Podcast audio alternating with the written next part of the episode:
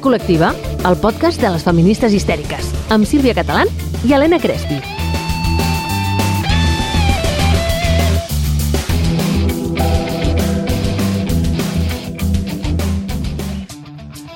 Hola, Crespi! Hola, Sílvia! Com estàs? Molt bé, i tu, com Ai, vas? Pues molt bé. Estupendo, me n'alegro. Benvingudes al vostre podcast histèrico-feminista Histèria Col·lectiva. Avui capítol 29. El tercer de la quarta temporada. Uau, que fort. Som-hi. Ai, som-hi, exacte, som-hi, som-hi. Ja, així, picadet, Pim-pam, ràpid. Escolta'm, Sílvia Catalán, del Que meu tenim cor. pressa avui. Tenim pressa. Vinga, va. Estem gravant molt Pim, fort. pim, pim. Um, comencem per les xarxes. Què t'ha passat, Sílvia, a les xarxes? Mira, mira, Ai, Helena Crespi. crec que tu vens molt més carregadeta que jo. Vinc incendiada? Bueno, bueno. Bueno, no, no, en realitat no ha passat res especial, també t'ho dic, que aquesta és la gràcia de la història, si és que no és que passin coses molt rares, és que ha passat lo de sempre. Mira, a mi em fascina, um, o sigui, jo crec que un dia faré un estudi sociològic dels senyoros, Oh, perquè de debò senyoros. em fascinen. És una cosa, és una cosa, bàsicament, o sigui, el de sempre, dues dones que expliquen coses a, a nivell professional. Estic parlant de dones, una dona que ha guanyat un Premi Nobel, Oh. eh? una dona que ha guanyat el Premi Nobel d'Economia. Um, economia. oh, sí. I ha fet un estudi sobre la escletxa salarial. ai, clar. Què han dit els senyoros? La brecha salarial no existe. Disculpe, què dice usted? Però no està dient aquest... Bueno, no, no, però espera't, és que hi ha, un, un seny... bueno, hi ha molts senyors que han analitzat el que diu aquesta dona i no és que a ella desmenteix la brecha salarial. Bueno, en fi, mira, Ah, de verdad, clar. és com, mm, ¿por qué? ¿Por qué me haces esto? Mm, no, en fi. O sigui, Total. d'un tema que tenim dades, que sabem que aquestes alçades, les dones, comparat amb el sou dels homes, estem treballant de gratis ja, eh? Sí, però I- per què les dones no es posen a descarregar camions? Pues per algo serà. Bueno, i que també n'hi ha que descarreguen Exacte. camions. Hola, Exacte. bon dia. Uh, amigues camioneres i descarregadores de camions, bon dia. Uh, bueno, en fi, En fi. total, que el de sempre. Després una altra dona, una, una antropòloga supertop, que li fan una entrevista i explica no, doncs, que s'ha vist que um, doncs, ara s'està veient més aviat no, amb, els, amb els últims estudis que a la prehistòria doncs, les dones Oh, no sí. només es quedaven a dintre de la cova a donar de mamar i a cuidar els nens, vull dir que Exacte. feien altres coses, que també feien caça menor, que sortien, que tal, que recol·lectaven, que eren els senyors que no, que no, perquè voleu desmuntar la història, no sé què, perquè no hi ha perspectiva de gent, ai, hi ha ideologia de gènere darrere. Clar. Bueno, en fi, lo de la ideologia de gènere, um, amigues oyentes de histèria col·lectiva, un consell. Si en algun moment llegiu algú que parla d'ideologia de gènere i no ho fa per enfotre-se'n del terme, aquesta persona probablement és un senyoro o és molt masclista. Fins aquí. Fugiu, no? Fugiu. Sense mirar enrere. Clar, és que potser no, el que volem no és desmuntar la història, sinó és que potser la història va estar mal construïda, el relat de la història va estar mal construït. Va estar construïda des de senyors blancs, heteros, mm, que volien mantenir l'estatu quo Ai, sí. no, de la dona tancada a casa i que no molestés. Ai, Llavors, clar, evidentment, si jo... Vull dir, to, tots els estudis han estat sempre amb, Com aquest viatge. amb, clar, emmarcats en el viatge històric Mm. del moment. Vull dir, però em fa molta gràcia perquè allò no era viatge històric i el nostre d'ara sí. Ah, clar. El feminisme sí, però Sí. sí. aquello era la realitat real de los señoros Clar. que estudien. Bueno, mira. En fi, total, que mira, m'he estat barallant... No, barallant tampoc, perquè ja saps que jo per les xarxes tampoc no dono molt de... Mm, no. Però bueno. Ja en vas aprenent, no? Bueno, és que al O final no, és eh? molt bé, xaval. Gràcies per la informació. Exacte. Sí. Gràcies per tot. En fi. Està bé, està molt bé, està molt bé. Mira, doncs mira, ara m'has fet pensar, perquè jo t'anava a dir, mira, a mi no ha passat gaire res a xarxes, uh, però ara m'has fet pensar que sí, que en el moment en el Sempre que hi ha vaig algú. compartir l'estimadíssim llibre de la, via, de la guia de llenguatge no binari de Raig Verd, de cop volta passen aquestes coses, no?, en el que tothom, tothom es converteix en lingüista. Uh, tinc una persona que em va fer com tota una dissertació, de fet li vaig demanar, si plau, doncs digue'm que li falta aquesta guia, m'ho ha, ha ben enviat, i clar, diu, és que clar, jo no sé qui és aquesta editora que està coordinant, bueno, la, la coordinadora de l'edició. I com no? que no la coneix, ja Clar, no és vàlid. No? Però realment en aquest llibre hi ha lingüistes. Lingüistes. Punt. O sigui que, clar, que no hi ha consens. A mi em sembla molt bé. És a dir, no cal que estiguem d'acord absolutament amb tot. Hi ha persones que estaran més d'acord, d'altres menys. Segurament les persones que no estan d'acord amb que es pugui fer un llenguatge neutre, directe, incorporar, per exemple, la I, entre moltes altres coses, seran aquelles persones que la no binarietat els hi queda molt lluny i que no tenen persones no binàries a prop i no saben el que pateixen. O no, o no les tenen o les ignoren. o les ignoren, Ja exacte, no? Però puc, vale, puc pensar que hi poden haver-hi desacords, però una altra cosa és menys tenir també el treball d'altres lingüistes que també estan aquí darrere fent aquesta feina, no? I proposant. Això, de persones professionals, al Exacte, final, no? És exacte. com tu quins estudis tens per rebatre això. Vull dir que si tu estàs al mateix nivell i vols rebatre, a mi em sembla fantàstic. I, Sí, sí. I el debat a la ciència és meravellós. I en els lingüistes també, També. és meravellós. Debat endavant. Pero entre personas del mateix nivell no puedes venir tú, Mm. Manolo, que no te has leído un libro en tu vida, a decir que esto es ideología de género. Sí. Querido. És que potser hauríem d'aclarir què és un debat, perquè un debat no, és, potser hauria d'implicar que dues persones amb un alt nivell de coneixement de la causa puguin parlar-ne. Bueno, amb un alt o amb el mateix. Sí, exacte, sí, Que amb el mateix. equilibrat. O que tinguis clar fins on pots debatre en funció de si coneixes més el terreny o no, però fer... O sigui, no podem confondre debat amb cunyadisme. Ai, Jo em quedaria aquí amb això. Crec que és un gran missatge de l'Helena Crespi. Guardeu-vos-el pel sopar de Nadal i pel dinar de Nadal i recordeu que no debateu amb els vostres cunyats. No anirà bé. no cal, no cal. Va, dit això, què et sembla, Crespi, si anem a parlar del tema d'avui? Anem-hi.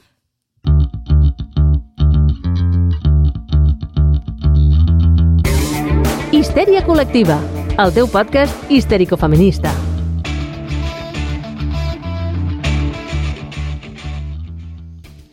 Anem a veure, perquè avui el títol del capítol és L'amor no és l'hòstia, i jo et volia preguntar, Crespi, no és l'hòstia l'amor? No és guai l'amor? No és meravellós, fantàstic l'amor? Ai, ai, estimada catalana, anem a veure. Clar, és que podem parlar de l'amor en general, podem parlar de l'amor saludable, de l'amor, entre cometes, de veritat, si és que sabem què és l'amor de veritat, però aquesta idea que ens han venut de l'amor, Uh -huh. aquesta idea no és l'hòstia, no és l'hòstia catalana. La idea de l'amor romàntic, vols dir? Exacte, Aquesta idea de endevinat el Disney. pensament. Mhm. Sí, sí, sí, sí, sí. Què et sembla? Eh que no, aquesta idea? Tu creus que és l'hòstia, aquesta idea? No, no, sí, és, és una hòstia de realitat hòstia. quan no te la trobes, saps què et vull oh, dir? aquest amor no és l'hòstia, és una hòstia. Una hòstia de Estem realitat frase avui, eh? que t'hi cagues. Sí, sí, sí. Ah, clar, perquè, fixa't, no construïm la nostra idea de l'amor, de l'amor de parella estem parlant, eh? Sí. Perquè d'amor n'hi ha molts tipus, que això de també estaria tipus. bé. I tant. Um, l'amor uh, és l'amor a, a, a la família, als amics, a una feina, fins i tot. Estaria bé que estiméssim la feina. Sí. Uh, pot ser un amor a un company d'estudis, un company Sí, de sí, feina, tant. és igual. Però clar, aquest amor de parella no és el que ens guia i sembla uh, com que hagi de ser el nostre objectiu, no aconseguir aquest amor de parella. Un amor molt concret, a més a més. Sí, sí, home, clar, de fet, les persones que estem treballant amb mm, relacions, no?, i amb diversitat de relacions, amb la diversitat relacional, amb diferents orientacions relacionals, sempre, no?, mm, tenim present que l'únic model d'amor és el monògam i el cis heterosexual. I és aquell que està dalt de tot, com de la piràmide de les nostres relacions, perquè també hi ha qui diu que és el que al capitalisme li interessa, que aquest amor romàntic amb tots aquests estereotips estigui dalt de tot, perquè, clar, si tu t'emparelles amb algú, generalment l'amor romàntic aposta per l'heterosexualitat, perquè és els referents que tenim a tot arreu, no? Doncs vinga, si t'emparelles amb algú, eh, doncs possiblement vulguis anar de viatge amb aquesta persona, toma gasto. Si t'emparelles, potser vols anar a viure amb aquesta persona, hipoteca el canto, xo, xo, xo. No potser vols un cotxe amb aquella persona, potser vols fills amb aquella persona, potser vols moltes coses amb aquella persona, i això és el que la societat capitalista i de consum vol. Què et sembla? Comencem fort el dia, eh? Déu-n'hi-do, déu nhi déu és a dir, al final el que vol la societat és que consumim, que produïm, que produïm i que consumim. Exacte. Producció i consum, producció i consum. I, evidentment, això també no, eh, envolta tot el que és el, aquest amor de parella. Sí. Clar, estem a més molt sotmesos en, aquesta, en aquest dictat que ens diu que l'amor de parella és el nostre objectiu, deia abans, i això és la matonorma, Ai, no? aquesta sí. paraula que ens agrada tant, perquè és veritat, sembla com que si no tens parella, d'alguna manera estàs incomplet. I ja sabem que avui en dia um, hi ha moltes opcions i tal i qual, però jo encara em trobo en consulta moltíssimes dones, sobretot, que, bueno, i algun home també, eh? Sí. uh, que si no tenen parella a una determinada edat és com, oh Déu meu, no? No he aconseguit mai tenir parella. No tingut uau, no? quina, quina pressió tan bèstia i quin lloc tan intens li estem donant a les parelles. Sí. I això, a més a més, seguint amb aquesta reflexió, no? clar, si, si el meu objectiu és tenir parella i pagaré qualsevol preu per tenir parella, vol dir que quan tingui aquesta parella també pagaré qualsevol preu per mantenir-la. I aquí tenim un problema. Sí, m'estàs portant al mercat de la carn que impliquen les xarxes de coneixements de persones, per no dir el nom d'una app molt coneguda, val? que en el fons acaba sent això, no? És a dir, moltes persones s'acaben apuntant allà per veure si per fi troben sexe puntual, esporàdic uh -huh. o habitual, però també moltes amb aquesta idea de trobar l'amor, no? I, I trobar... És que l'altre dia veia algú que compartia sempre has estat la meva mitja taronja. I jo mm. us prometo que els ovaris, no sé, em van caure a algun lloc, no els vaig trobar, però vaig pensar, dic, encara estem aquí, no? Aquesta idea de uh, l'objectiu de trobar la teva meitat, l'amor de la teva vida, com si només existís una única persona, no? Ah, és que és això, al final és... Mm, sí que, evidentment, pots trobar una persona amb qui t'entenguis molt, Ai, clar. amb qui gaudeixis molt, amb qui comparteixis gran part de la teva vida, però clar, anomenar-la mitja taronja, no? i Clar. això t'ho he escoltat dir moltes vegades a tu, Ui, som sí. taronges senceres. Ai, jo no favor. necessito una mitja taronja. Exacte. Necessito algú que m'acompanyi al costat, pues un llimó, una llimona. Una llimona, Bé. sí, un, Un plàtan, una síndria, no? Sí, una mandarina, el que vulguem, no? Vull dir, podem, podem ser moltes coses. Mhm. Però eh, encara està molt present tota aquesta idea i en el fons veu, no?, d'aquesta mitja taronja, Uh, bueno, primera, és que saps què passa? Què passa? Que això que tu dius d'entendre't amb algú i que t'acompanyi és que no només hi ha una persona amb la que ens podem entendre. Oh, sorpresa. Uh -huh. bueno, Això potser pot passar en vàries, no? Però llavors, uh, si tenim relacions uh, monògames, escollim aquella persona que com a mínim us desitjo que us hi entengueu molt bé. Uh -huh. val? Però clar, aquesta idea de la mitja taronja és aquesta idea de l'amor romàntic fantàstic, meravellós, uh, que és cutre el xitxero, que està a les pel·lícules, no? Mhm. Bé, i és això, no? I al final, si és la meva mitja taronja i de sobte li he posat aquesta, aquest títol, no?, a una persona i la converteixo en una part tan important de la meva vida, que és que em complementa, Atenció, què dirà la catalana? en el moment en el que aquesta persona es porta malament amb mi, Mhm. evidentment jo ho disculparé, perquè no pot ser que una persona que em complementa tant sigui dolenta. Exacte. Llavors és com, no, té un mal dia, no, avui no està d'humor, l'entenc perquè ha tingut una vida molt difícil, perquè aquesta història tal, no sé què. I clar, aquí comencem a sentar la base d'un amor que sí que pot arribar a ser l'hòstia, però l'hòstia literal. Exacte. I aquí tenim un problema. ens estem encarrilant, estimadis, uh, un amor que no és amor, sinó que potser és més violència, perquè a més a més, uh -huh. si barregem totes aquestes històries que ens han explicat de l'amor, uh, que veiem a les pel·lícules, a les sèries, que hem escoltat a les cançons, i a més a més, llavors veiem també dins de les nostres esferes afectives en les relacions de parella, o en els nostres, amb els nostres vincles, i solem desplegar també l'esfera de la sexualitat, no? Mhm. Llavors, clar, si veiem el model de sexualitat que tenim, que aquí hi ha com un engranatge, no? com algo que junta aquesta idea de l'amor romàntic amb uh, si ens estimem, ens entendrem molt sexualment, Uh -huh. intentarem reproduir el que sexualment ens han ensenyat que, oh, sorpresa, on aprenem les coses del sexe, on mal aprenem les coses del sexe, és a, i ara estareu pensant, el porno crespi. Exacte, el porno heu encertat. Sempre anem a parar al mateix lloc, però és que és veritat, Així, eh? no?, que al final la pornografia, doncs, per desgràcia, encara ens educa. Clar, a través d'això, no?, i d'aquestes coses que acabo mm, acceptant a dintre de la parella, en pro de mantenir-la, en pro de que, clar, m'ha costat tant aconseguir-la que ara no la deixaré anar Exacte. a la primera, t'ho imagines, Li perdonarem no? una mica tot perquè pobreta, no? Exacte. Clar, som mitja taronja, no? Per tant, I llavors, aquí tenim no, la construcció del, de la violència masclista, al final. Sí. No, de les violències dintre de la parella.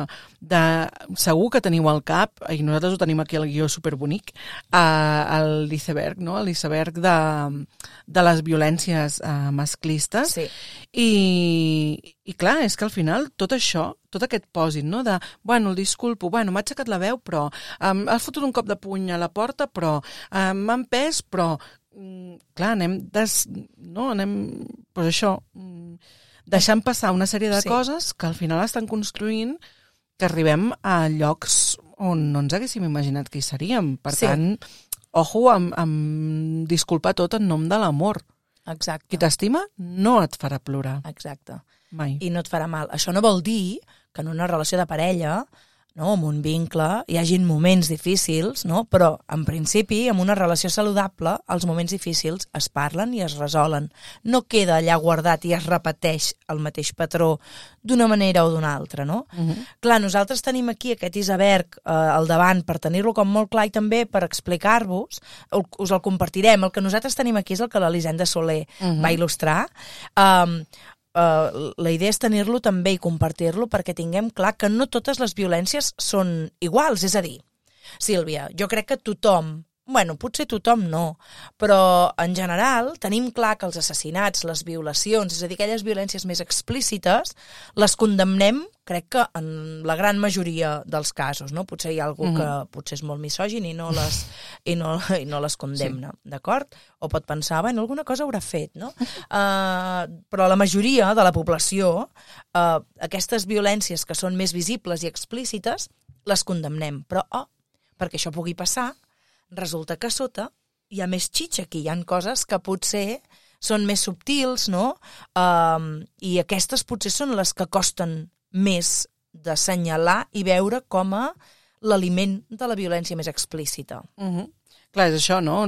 Serà difícil que trobem algú que ens digui sí, sí, jo vull que les dones les peguin molt fortament i que les matxaquin i que les matin. No, aquest discurs és difícil.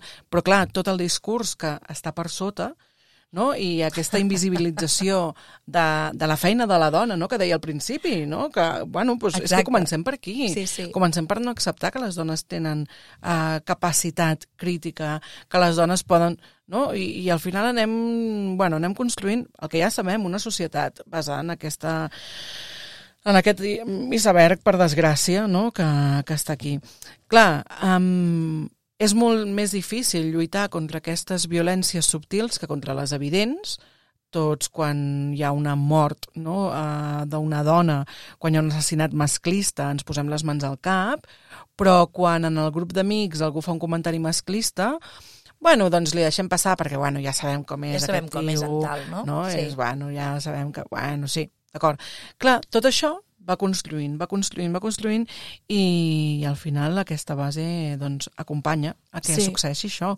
Sí. I de fet, estem donant-li com voltes en això perquè jo vull reivindicar que hem triat aquest tema no, ara al novembre, perquè el 25 de novembre es celebra no, el dia bueno, pues, internacional per la lluita de, contra les violències i de més, i, i crec que està bé que li posem context en això, perquè cada any passa el mateix, no? Uh -huh. Sempre apareixen uh, senyors, hi ha una senyora masclista, molt masclista, que diu que això no és necessari, que és que, clar, ja estem millor que volem i no sé què. Bueno, Bueno. mentre no s'erradiqui tota aquesta part de baix de l'iceberg, estarem Sí. més o menys igual. I segurament són persones les que comenten tot això que tenen molt poca vista uh, i, té, i, no, i potser en el seu entorn poden pensar que passa poc, uh, però és que hi ha moltes coses que interseccionen amb això, no? No només les persones, uh, les dones blanques patim violència de tots els tipus que hi ha a l'iceberg, sinó que llavors hi ha elements que agreugen encara el rebre més violència, com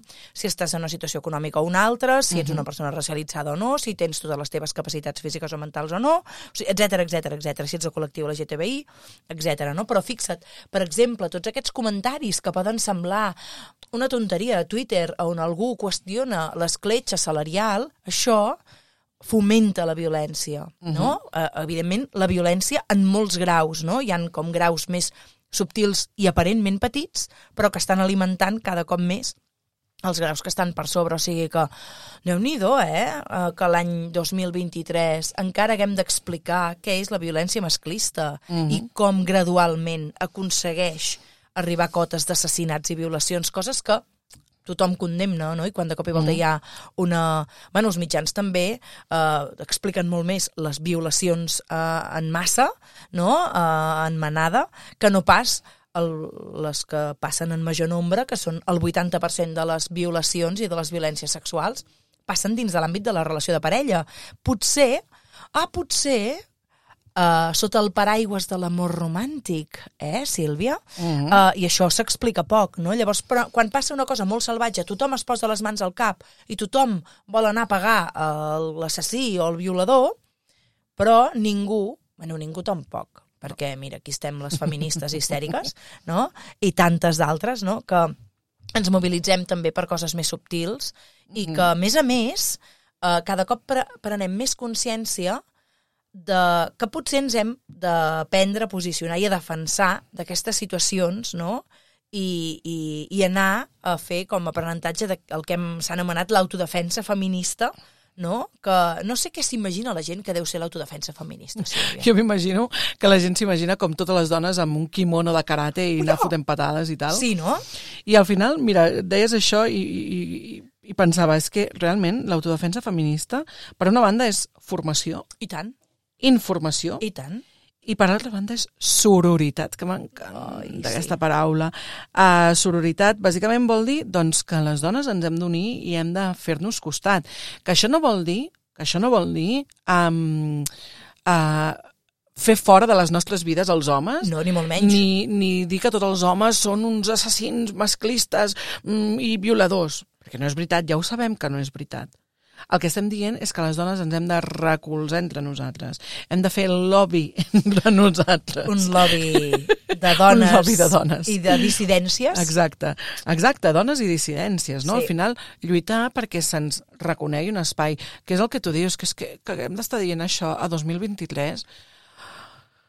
Ai, quin pal, eh? És una mica quin pal, sí, és una mica pal. Però clar, i a més a més també crec que hem d'entendre que tot això de l'autodefensa crec que has incorporat com un espai molt important, que jo moltes vegades eh, la gent em diu Helena, per què portes... Bueno, avui no em porto, però per què portes tantes xapes i tants pins amb les teves coses feministes i aquestes coses? Doncs mira, perquè si mai algú es troba pel carrer amb una situació en la que necessita ajuda, aquí té una aliada no? a qui poder mirar, demanar, no? fer-li un comentari i, i nosaltres saltem a ajudar. Això també és autodefensa feminista, Mhm. a part de que puguem en- aprendre coses que potser en algun moment ens tocarà aprendre per situacions més greus, però la major part de l'autodefensa feminista també posa eh, com damunt de la taula el aprendre a reconèixer aquelles situacions que també són agressions Mhm. i que potser són molt més petites i que sabem que no estan bé però que a vegades no sabem identificar, doncs identificar-les i més o menys fer el que puguem per resoldre-les, no? Mhm. Mira, ara has dit això i vinculo amb una cosa que hem dit abans fora de gravació, Uh. del marxandatge. Ai, el Que dèiem, marxandatge. ai, hauríem de fer-nos samarretes. de- Tu imagina't que poguéssim fer xapes i samarretes que posés jo també sóc una histèrica feminista i que llavors ens reconeguéssim pel carrer en plan, vale, aquesta tia és aliada. Ai, sí. Guai, eh? O aquest tio. O aquest Que tio, també- clar, també sí, sí, sí, sí, sí, està clar, està clar. Bueno, me l'apunto Ens ho a apunt... idea. Ui, és que estem parlant de marxandatge, això és molt gros, eh? Ja que ens hi posem, Crespi. Fem-ho gros, fem-ho gros, fem-ho gros. Escolta'm, i llavors també hi ha com aquesta idea, no?, que jo crec que el nostre estimat amic patriarcat, que oh, l'ha entrat per la porta, uh, ens vol fer... Uh, bueno, de fet, no ha entrat per la porta, No, no, sempre està sempre aquí. està, no ha Sempre sortit està aquí, mai. Sí, no? Ojalà el poguéssim fer sortir. Um, aquesta idea de que amb les violències masclistes la vida d'una dona després d'una agressió ha de ser Uh, bueno, aquesta imatge de la víctima que no pot sortir de casa, que la seva vida queda troncada per sempre, forever in the night in the world, i, i, i bueno, de fet, es, és així en alguns casos, ha estat així en molts casos, perquè no tenim una societat que acompanyi que aquesta Mhm. víctima passi a ser aquestes supervivents no? que, que tant reclamem des de sectors feministes. No? A dir, Mm. a mi em pot haver passat alguna cosa, puc haver rebut una agressió, però jo tinc tot el dret a seguir vestint com vestia sempre, a seguir sortint de festa i anar a ballar, I a seguir tenir relacions sexuals amb qui em dongui la gana i a ser feliç, Mhm. malgrat el que porto a les esquenes, Sí. no? Sí, sí. I això és un, una de les grans coses que està aquí sota de l'iceberg que, que dèiem. Ai, sí. I això no ens pot estranyar massa quan hem tingut una Jenny Hermoso que Ai, sí. se l'ha acusat de ah, està celebrando... Home, joder, ha Oh, guanyat clar. un mundial. Hola, Sí, hola. És que sí. Només Sí. faltava que per un pico d'un zumbat uh, la tia no, no pugui celebrar. No pugui celebrar. Sí, sí, sí, fi. és fort, no? Però bueno, fixa't, no? És a dir, aquestes petites coses que estan a sota l'iceberg tenen a veure amb això, no? Aquests comentaris que fem, home, doncs potser no l'haurà afectat tant si no sé què, o pots comptar això del piquito, doncs uh, és algo molt petit. No, no, no, no és algo molt petit, és algo que és en contra de la voluntat d'algú Mhm. i res ens pot passar en contra de la nostra voluntat. No? Per Totalment. tant, uh, reivindiquem també des d'aquí la imatge de les supervivents, les dones que malgrat tot el que podem portar a les esquenes, perquè totes portem coses a les Mhm. esquenes, seguim vivint, rient, no? divertint-nos, i sobretot creant aquesta xarxa de sororitat tan fantàstica, no? I cada cop som més, no? Que bonic, Crespi. Ai, sí, que maco. Escolta'm, què et sembla si per acabar aquest tema i enllaçar-ho tot bé, li donem veu a una histèrica meravellosa Ai, col·lega sí. nostra i Fantàstica. coneguda perquè realment és una tia que està com molt present. Uh, tenim avui a la fantàstica i meravellosa Alba Alfajeme, que a mi cada cop que la veig a la tele penso que bé que aquesta tia estigui allà Ai, explicant. Sí. Doncs avui la tenim. La tenim i ens explica cosetes sobre la violència masclista. Escoltem-la. Les violències masclistes són l'expressió més violenta de les desigualtats entre homes i dones i dissortadament el seu nivell d'incidència és elevadíssim. Jo crec que ara mateix estem en un moment social com de presa de consciència de la problemàtica estructural no?, que tenim davant nostra i que històricament eh, havíem negat, no? perquè com que la nostra societat està en mans del patriarcat, eh, el que ha fet ha sigut invisibilitzar totes aquestes violències per poder seguir eh, existint i poder seguir mantenint el poder, perquè al final les violències masclistes van d'això, de mantenir el poder. Eh, jo el que m'agradaria comentar, sobretot, és que ja que estem en un moment on moltes dones estan començant a posar nom a les experiències que, que han viscut de violència, és importantíssim eh, l'acompanyament que reben aquestes dones, sobretot per part de l'entorn, sobre, sobretot per part d'aquestes persones que, que podem en aquell moment ser un element clau d'ajuda, d'acompanyament, de, de sostenir-les, no? sobretot també per teixir eh, aquestes xarxes de sororitat, sobretot entre dones, que ens permeten, no?, d'alguna forma, eh, reparar i recuperar-nos de totes aquestes situacions de violència. Per això crec que és molt important que si alguna vegada alguna dona doncs, us explica que ha patit alguna situació de violència, primer de tot, escoltem d'una forma real, activa, sent presents, sense jutjar allò que ens està explicant, mostrar-nos amb una actitud de comprensió en tot moment, val? És molt important això que us dic, no? de, de no jutjar, de no um, passar pel nostre filtre uh, si està bé o no, per exemple, que hagi denunciat, per què no ens ha explicat abans, per què ha estat tant de temps aguantant aquesta situació, tot això no serveix per res. O sigui, l'únic que hem d'estar allà és per escoltar-la, per acompanyar-la, per sostenir-la. Davant d'això també és molt important que si en algun moment doncs, eh, no, eh, tenim l'oportunitat, perquè és el, es tracta sobretot en aquest primer moment d'escoltar,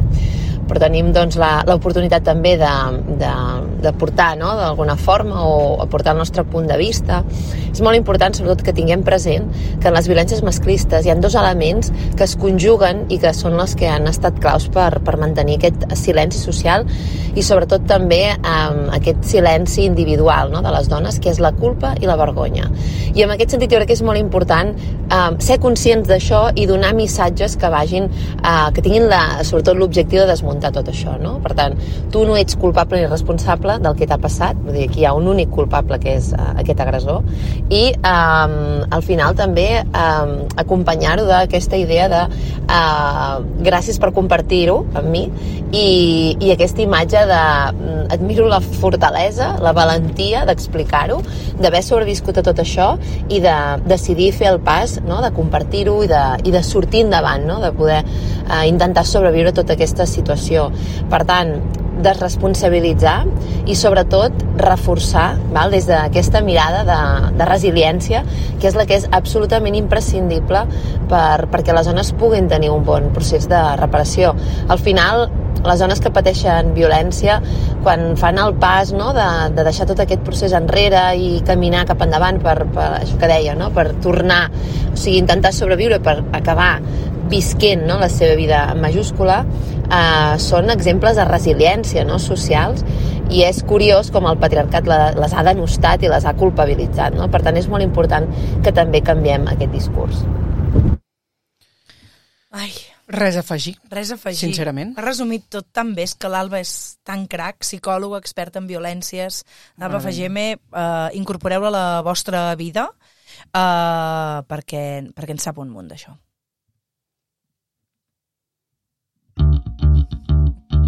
Histeritza't. Aquí ets lliure de fer-ho. Histèria col·lectiva. El teu podcast histèrico-feminista.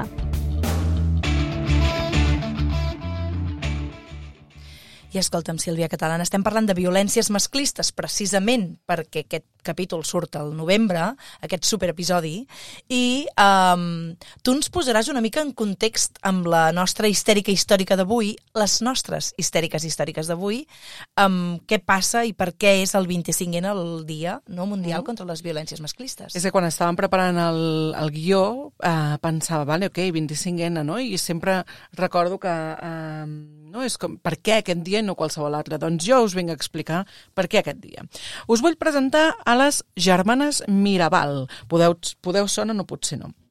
Les germanes Mirabal eren quatre, la Minerva, la Maria Teresa, que eren les més activistes, diguéssim, i la Pàtria i la Dedé.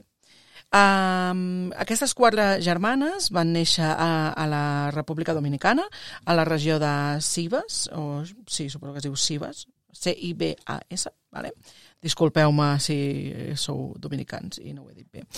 vale, doncs a la, a la regió de Cibes van néixer uh, filles de uh, l'Enrique i la Maria Mercedes i um, eren quatre dones eh, que van ser molt importants en, en la història no? d'aquesta regió i de, en general de la República Dominicana i de, i de la història més, més recent, doncs perquè eren unes dones molt activistes, molt lluitadores, molt implicades en la lluita política, sobretot això, el que dèiem, eh, la Minerva i la Maria Teresa. De fet, elles dues eh, van ser empresonades, eh, juntament amb els seus marits, eh, perquè eh, les van acusar de pertànyer al moviment revolucionari. Eh, aquest moviment era un moviment en contra, evidentment clandestí, òbviament, no era un partit polític reconegut, òbviament, contra el règim dictatorial de Trujillo. Eh, elles, de fet, van, van sortir ràpidament, ells, els seus marits es van quedar a la presó durant un temps i llavors evidentment això només els va donar que més raons encara per enderrocar el, el règim. Llavors la, la Pàtria, la tercera germana que no havia estat a la presó, també s'hi va sumar amb elles, van fer així com un trio potentíssim de ties potentes contra, contra això, contra el règim, i de fet elles tres no se les coneixia dintre de, de l'agrupació aquesta així clandestina com les papallones. De fet, elles eren tan potents que van encapçalar tot aquest moviment en contra de, de Trujillo i especialment la Minerva, que es va implicar moltíssim en la planificació de les guerrilles per acabar amb la dictadura. Vull dir que la tia era potents, eh? eh? a tope. En fi, aquestes tres dones, doncs això, molt lluitadores, molt tal... Bueno, doncs quan un 25 de novembre de 1960, no fa pas tant, Uh, anaven a veure els seus marits a la presó on els tenies, on estaven reclosos encara, uh, doncs agents del senyor Trujillo, dictador uh, d'aquest país, doncs va provocar un accident mortal en el cotxe en el que anaven i totes tres van morir uh, en aquell moment que no estaven d'acte de servei, en realitat no van a veure els seus marits. Wow. Per tant, això es considera un, un crim, no? una violència evidentíssima contra aquestes persones i des de llavors, al cap, em sembla que va ser el 91, sí, el 91 diria, que, no, el 99, 99. el 99, mm -hmm. 91 no ara no, no veia la dada aquí, que estava com amagada al guió. El 19 d'octubre de 1999, ara sí, les Nacions Unides doncs, va instituir el Dia Internacional per a l'Eliminació de la Violència contra les Dones eh, per una proposta de la República Dominicana doncs, que volia, eh, volia posar al capdavant no? i homenatjar mm. aquestes tres dones que havien lluitat tant pel seu país. I des de llavors celebrem el 25 de novembre com a aquest dia i, per tant, aquest 25 de novembre, si el celebreu, si sortiu al carrer, si feu reivindicació, penseu en aquestes tres germanes Mirabal, la Pàtria, la Minerva i la Maria Teresa, eh, que van morir doncs, lluitant per un país més lliure.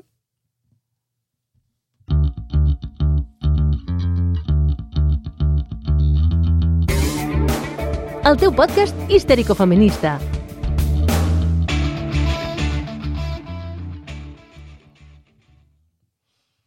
Que guai, que fantàstic saber aquestes coses. Cada cop sabem més de per què commemorem el que commemorem des del feminisme i des dels feminismes. Uh, Sílvia, uh, per acabar abans, tenim les nostres recomanacions histèriques, que no es digui que venim amb una pila de llibres eh? perquè bueno, les biblioteques i les llibreries estaran contentes Home, de veure que... Si tothom ens fa cas i se'n va comprar tots els llibres que recomanem, jo crec que Imagines. podríem tenir una mica de comissió. Sí, no? Hola, editorial, si plau, volem comissió perquè us ajudem a vendre llibres. De fet, nosaltres, els llibres que recomanem, crec que la majoria els tenim tots, no? Vull dir Sí, que sí, no, això és... ja els no tenim. ja els tenim, ja els tenim. doncs vinga, va, anem a presentar llibres. Comencem. Um, avui parlàvem de l'amor Mhm. uh, i, i al principi deies hi ha l'amor de parella, però també l'amor més general. Doncs uh, Bell Hooks uh, té un llibre que es diu Todo sobre l'amor, que és una meravella de l'editorial Paidós, està en castellà, uh, i ens parla de l'amor més enllà de les relacions sexoafectives i posant aquestes paraules de, no, com aterrades i arrelades i entenent què és l'amor de veritat uh, més enllà de... Bueno, evidentment, més enllà de l'amor romàntic. O sigui que tot sobre l'amor de Bell Hooks ha d'estar a les vostres biblioteques o, en tot cas, a la biblioteca i el podeu Ja anar a el podeu buscar. agafar, exacte. Jo volia recomanar un llibre, perdó, um, que vaig descobrir, em sembla que va ser l'any passat, a la Setmana del Llibre en Català. Oh, Vaig passejar per allà i em va cridar l'atenció perquè el títol del llibre és Calladeta no estàs més maca. Ah. ah? Tot això que ens diuen de mm, tu calla, no diguis massa coses. Sí. Doncs això lluita en contra. I de fet, el que ha fet la seva autora, la Núria Prieto, és recollir testimonis de dones que han passat per situacions de violències i són testimonis molt curtets. De fet, si li puc fer una crítica a aquest llibre és que jo hagués necessitat més ah perquè... se't va acabar ràpid. Sí, perquè va ser com, no me, només testimonis, sinó com aprofundir una mica més, però és molt xulo per entendre uh, una mica això que, els de, que ens deia l'Alba Alfajeme, uh -huh. de la culpa i la vergonya, I no? de com això es va mantenir. Per tant, és un llibre molt rapidet de llegir, és intens, eh? Vull dir, se l'ha de prendre una amb calma i tranquil·litat i no Vale. llegir-lo de tirada, però és molt, molt xulo, a mi em va agradar molt. Que guai. Doncs mira, jo porto dos llibres més. Uh, un, el Prou, guia d'autodefensa feminista per adolescents i més, uh Mhm. -huh. està tant en català com en castellà, està a litera, i és de la, la Maria Kronsky, és la il·lustradora, i la Marion Lemusic és l'autora, um, i és com un àlbum il·lustrat, no?, en el que, en format de còmic també Que en molts xulo. moments, Sí, molt xulo. En el que parla de diferents situacions que ens podem trobar les dones moltes vegades i que, bueno, aquí ens dona pistes una mica de, de, de què fer-ne, val? Mhm.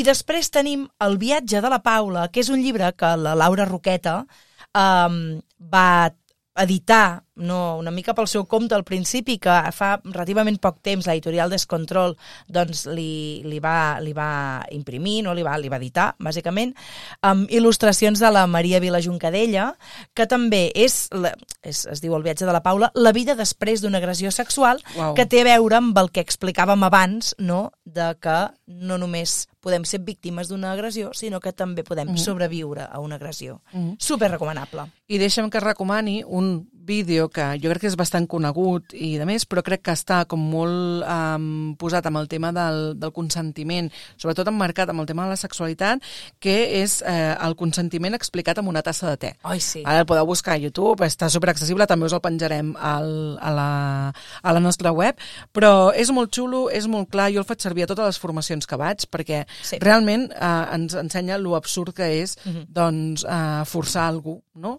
a una cosa tan bonica com hauria de ser el sexe, doncs forçar algú.